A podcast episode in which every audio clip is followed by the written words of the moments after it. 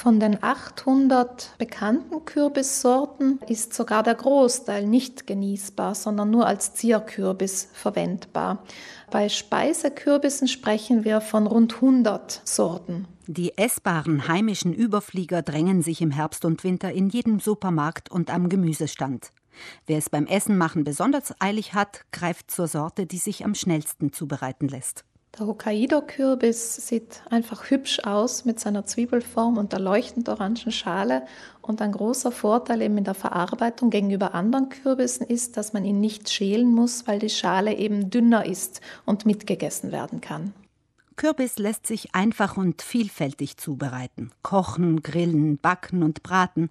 Er eignet sich als Solist in einer pikanten Suppe, würzig im Chutney, gefüllt im vegetarischen Hauptgericht, als Beilage und auch für Süßes wie Marmelade oder Kuchen.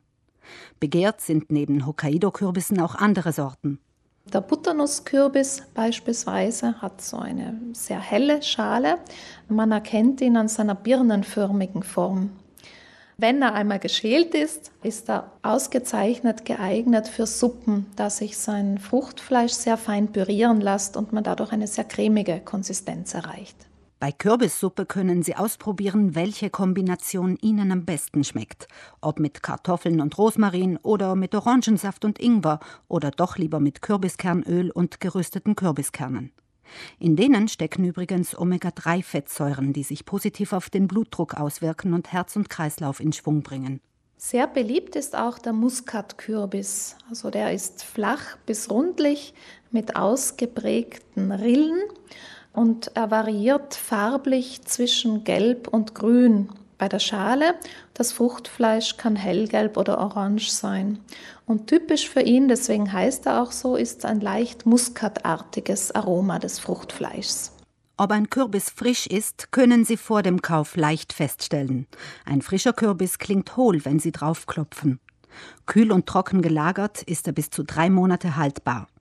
Mancher Kürbis wird aber gar nicht in erster Linie zum Verzehren gekauft.